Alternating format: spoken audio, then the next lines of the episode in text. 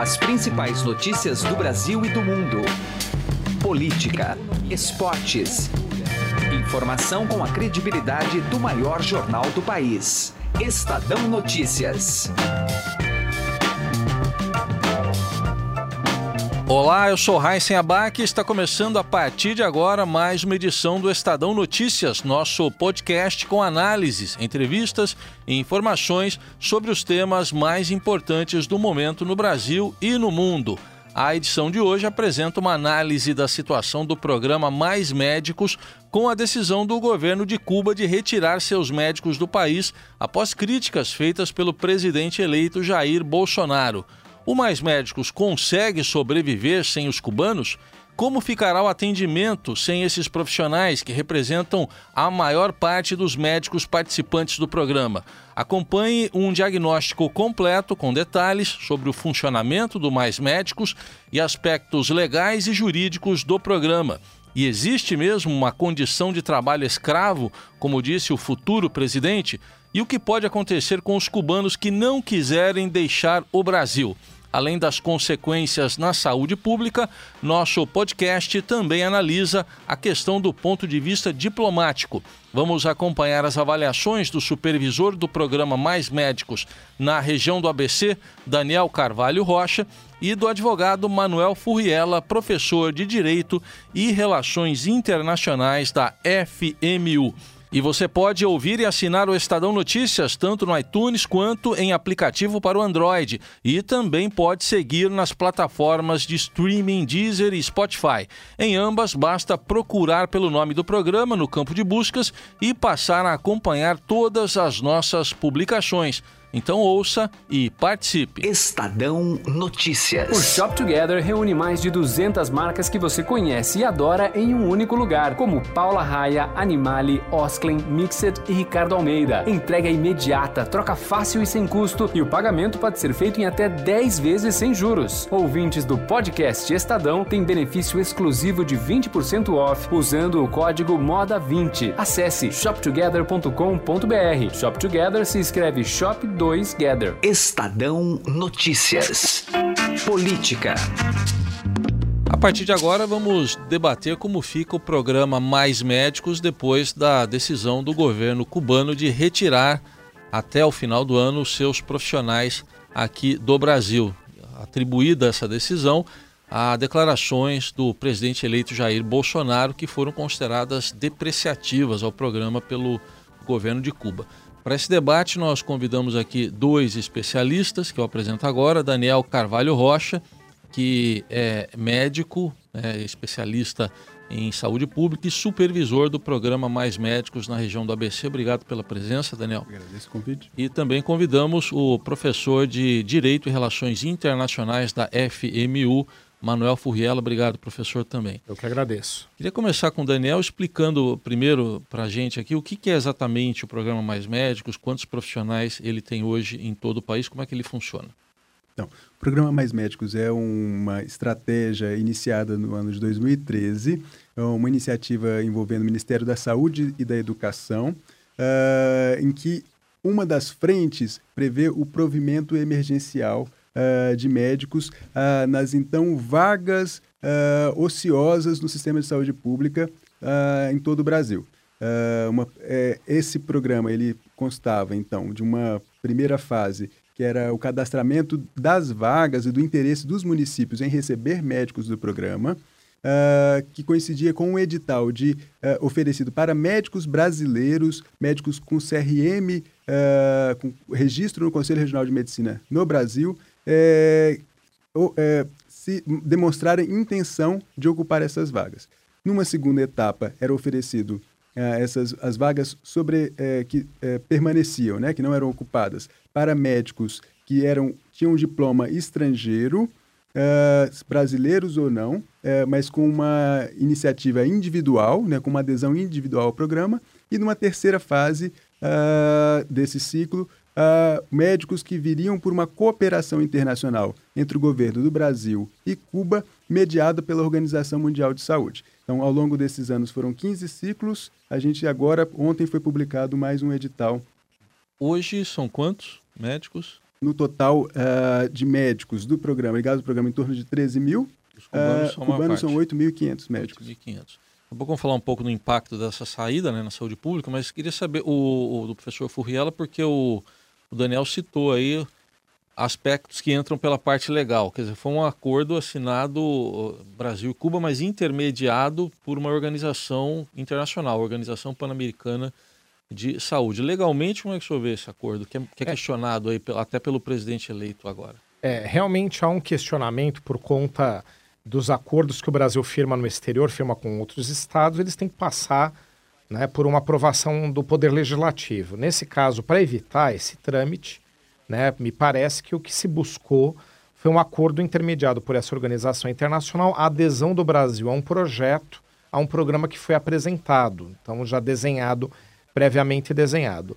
No meu entendimento, esse, um acordo desse tamanho, dessa importância, ele deveria efetivamente ter passado por um acordo entre países, inclusive agora está se debatendo alguns aspectos que são específicos de Cuba, né, o desconto de 70% do salário, etc., que efetivamente são questões que envolvem a relação entre os dois estados. Eu acho que é discutível efetivamente a modalidade intermediada para qual foi é, que foi desenhado para esse tipo de acordo. Aproveitar aqui o Daniel, porque ele tem também é, aqui dados sobre como é que se dá esse desconto exatamente, né, Daniel? É, quanto que vai para os médicos, quanto que vai para cada uh, organismo, enfim, como é que é esse desconto Perfeito. exatamente? Então, é, inclusive em artigo publicado hoje pelo ex-ministro da Saúde, Alexandre Padilha, que foi então uh, o ministro que assinou esse, é, esse acordo e que esteve na, à frente né, da, uh, do, no início desse programa, a gente sabe que então um quarto do salário, então um quarto do valor da bolsa repassado para, para, para OPAS é destinado ao salário do médico em Cuba. Um quarto do salário ele uh, vai para a previdência social de médico da sua família, um quarto do salário uh, vai para o financiamento do próprio sistema de saúde nacional cubano e um outro quarto para cooperações internacionais uh, de, uh, que Cuba estabelece com mais de 60 países, sendo que 27 uh, dessas cooperações o governo cubano não exige contrapartida financeira. Então, há para o financiamento também dessas, dessas cooperações que estão alinhadas a um princípio do sistema de saúde cubano, que é do internacionalismo e da solidariedade. Professor Furriela, a gente vê aqui que se tentou dar um, um, amparo legal, aparentemente, mas o próprio presidente eleito fala, chegou a falar em trabalho escravo. Não é que o senhor vê essas duas analogias? É, é trabalho escravo, no meu conceito, não é. Há uma remuneração, análogo a escravo também não é, porque você não está obrigando ninguém é, e dando ou não, não remunerando de alguma forma. Né? Há uma remuneração, sim. O que eu acredito é que é mais moralmente discutível essa questão do que propriamente um aspecto que seja jurídico. A sustentação aqui no Brasil por um acordo que prevê remuneração de profissionais estrangeiros trabalhando no Brasil, seguindo regras que não são brasileiras. Então, é nesse aspecto, eu acredito que a gente está é, amparado legalmente. Agora, esses descontos é que são discutíveis. O que talvez poderia o Brasil ter feito ao elaborar esse acordo é ela, de, de, determinado que a remuneração do médico seria efetivamente os 3 mil reais e que outros valores seriam pagos ao governo cubano. Então poderia segmentar.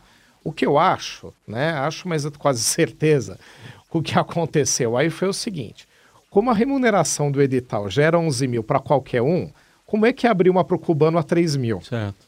Com, né? Então, logo ia se perceber que os outros valores a que iriam compor os 11 mil seriam, obviamente, pagos de outra modalidade. Mas, legalmente, haveria uma possibilidade ao se segmentar. O Brasil vai pagar pelo acordo da seguinte forma: 3 mil ao médico, X para o governo cubano para o seu sistema próprio, X para a solidariedade internacional. Tudo previsto no acordo, segmentando os valores. É que aí ficaria um choque entre os 3 mil que se paga ao médico cubano e os 11 mil para qualquer outro.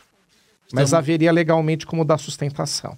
Bom, estamos ouvindo aqui dois especialistas, um na área de saúde, outro de Direito e Relações Internacionais, Daniel Carvalho Rocha, que é médico supervisor do Mais Médicos no ABC, e Manuel Furriela, professor de Direito e Relações Internacionais da FMU, falando sobre esse eh, programa Mais Médicos, que agora entra numa nova etapa aí com a desistência de Cuba de participar.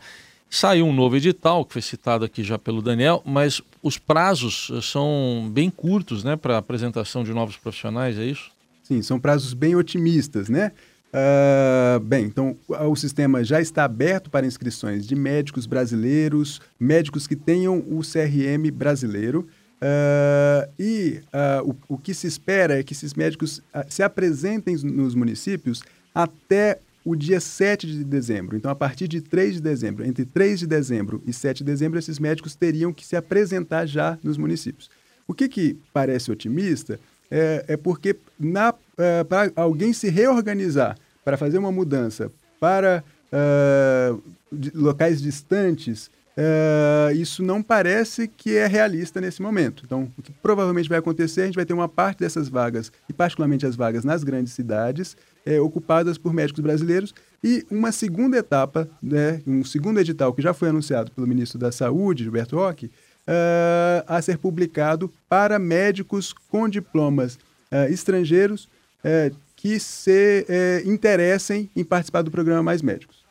Queria saber também do professor Furriela, já o próprio presidente eleito e seus alguns de seus auxiliares já declararam, olha, se algum médico cubano quiser ficar no Brasil, nós vamos conceder asilo ou refúgio, acho que é refúgio que é o termo correto, Sim. né?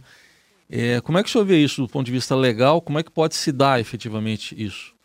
É, na verdade, é, qualquer cidadão que se sinta perseguido no seu país de origem, ele pode pedir no Brasil refúgio. No caso do, do refúgio, do asilo, né, que é uma outra expressão que é usada aqui na América Latina, o que é, vai favorecer a concessão a esses cubanos é um reconhecimento direto do governo brasileiro pelo ministro da Justiça, caso isso aconteça, me parece que vai acontecer, de que efetivamente, a partir do momento que o governo de Cuba não é democrático, uma ditadura, né, não vou discutir aqui o que seria, né, mas a partir do momento que haja talvez um reconhecimento nesse sentido, de que efetivamente essas pessoas elas é, estariam fugindo de um regime de exceção, favoreceria o reconhecimento. Há possibilidade. Agora, é, do ponto de vista de relações internacionais, é evidente que o Brasil vai ter um desgaste na sua relação com Cuba se ele decidir por essa linha.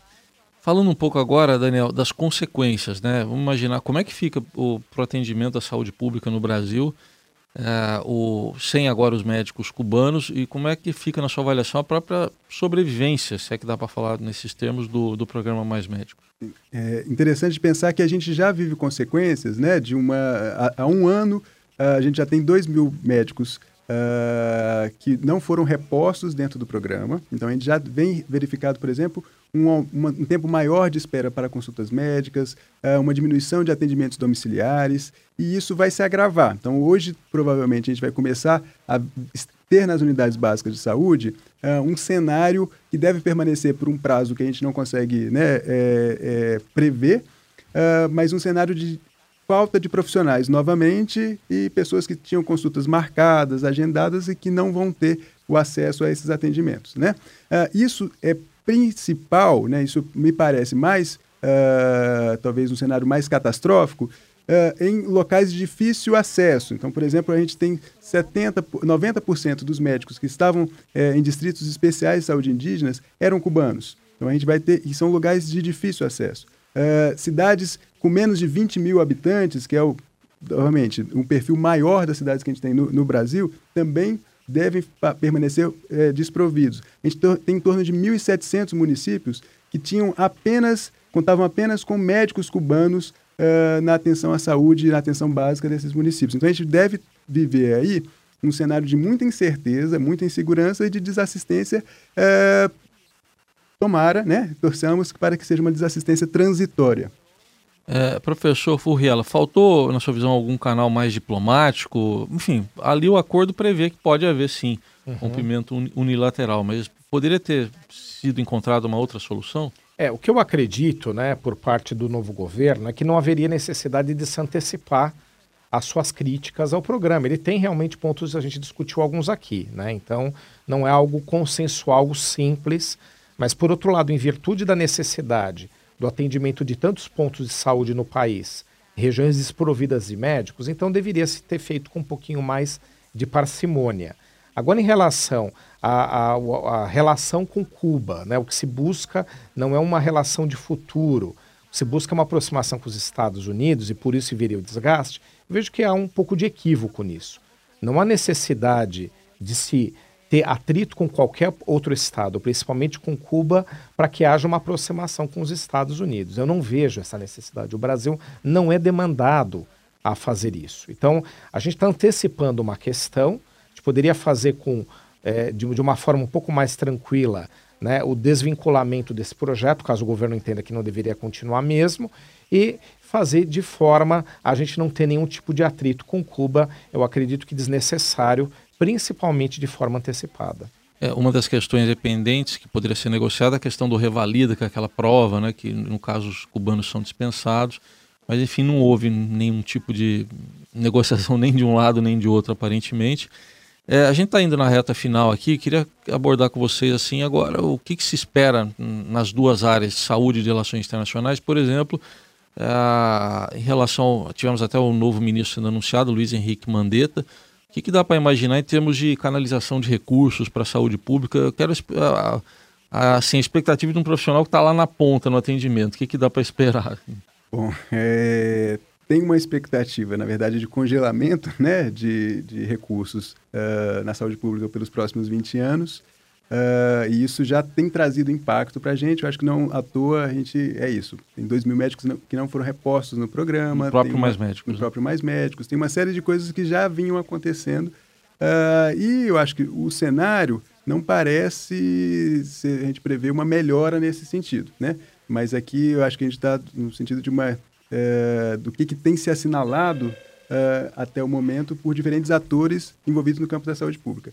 Acho que é, a população tem sentido isso e vai sentir, eu acho que neste momento, uh, particularmente de uma maneira bem concreta, essa desassistência. Então, é, é, preocupante um cenário. No mais médicos especificamente vai no mais, mais médicos, né? Sim, no mais médicos, mas assim, o mais médicos ele é uma estratégia para prever, né, que, que seria para conseguir dar continuidade à organização de diferentes programas, particularmente da Política Nacional de Atenção Básica. E isso é, é a estratégia que seria a primordial, a gente chama de porta de entrada ao sistema de saúde. Então, é claro que a gente, quando a gente está falando de desprovimento desses profissionais na atenção básica, isso vai ter consequência nos pronto-socorros, nos hospitais, e o ministério, a gente vinha tendo resultados, indicadores de saúde que eram é, de melhora do, do, sistema de saúde é, e que voltam a piorar. Uhum. Então, a, gente, a mortalidade infantil, por exemplo, era uma curva de decrescente e já volta a estabilizar e aumentar. Só ressaltando que o Dr. Daniel é pediatra, por isso que ele está falando também disso, né, da mortalidade infantil, que é a especialidade dele e também. Que é, que é, um dos indicadores mais sensíveis à qualidade da atenção em saúde que a gente tem em saúde pública. É, professor Furriela, para finalizar, indo um pouco além da questão do mais médicos, a gente pega aí esse governo de transição ainda, uhum. uh, já tivemos reações, algumas declarações uh, por parte da China, uh, países árabes, agora o mais médico sendo rompido com Cuba que, que dá para esperar nas relações externas do Brasil? É, o que eu gostaria né, é que a gente mantivesse uma tradição que o Brasil tem desde Rio Branco, que é uma tradição de, de é, pragmatismo nas relações internacionais, né, seguindo os interesses brasileiros. Em vários momentos nós tivemos isso. O Brasil nunca rompeu essa tradição, mesmo em governos considerados de exceção que nós tivemos em nossa trajetória. Então a gente mantém uma linha pragmática e espero que isso aconteça.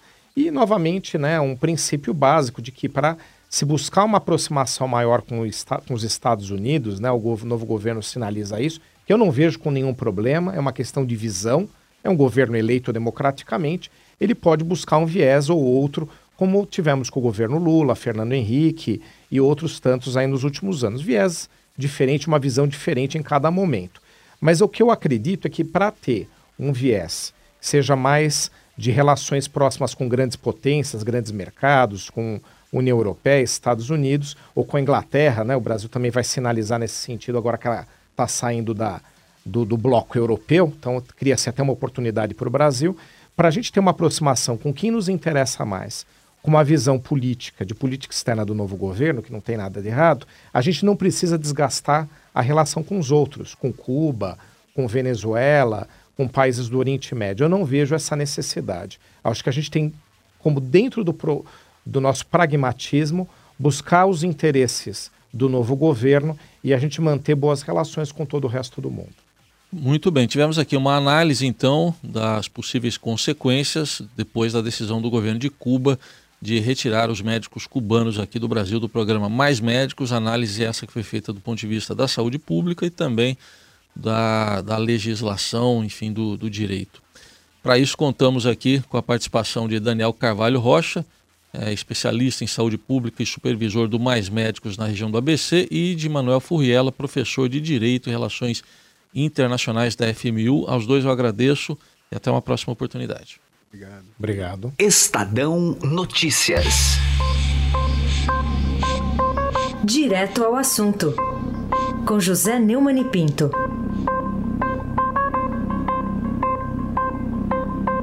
Pois é, tem havido um tabu que nunca se quebra no Brasil. E é um tabu da esquerda, e nem sempre a esquerda governou, mas mesmo quando a esquerda não governou, não se quebra, que é a questão dos bancos públicos. A Dilma usou isso de forma demagógica e até cretina na campanha, uma campanha para salvar os bancos. Os bancos públicos no Brasil não são patrimônio nosso e eles estão recebendo pela primeira vez na história, graças ao Bolsonaro e ao Paulo Guedes, o tratamento que tem que receber.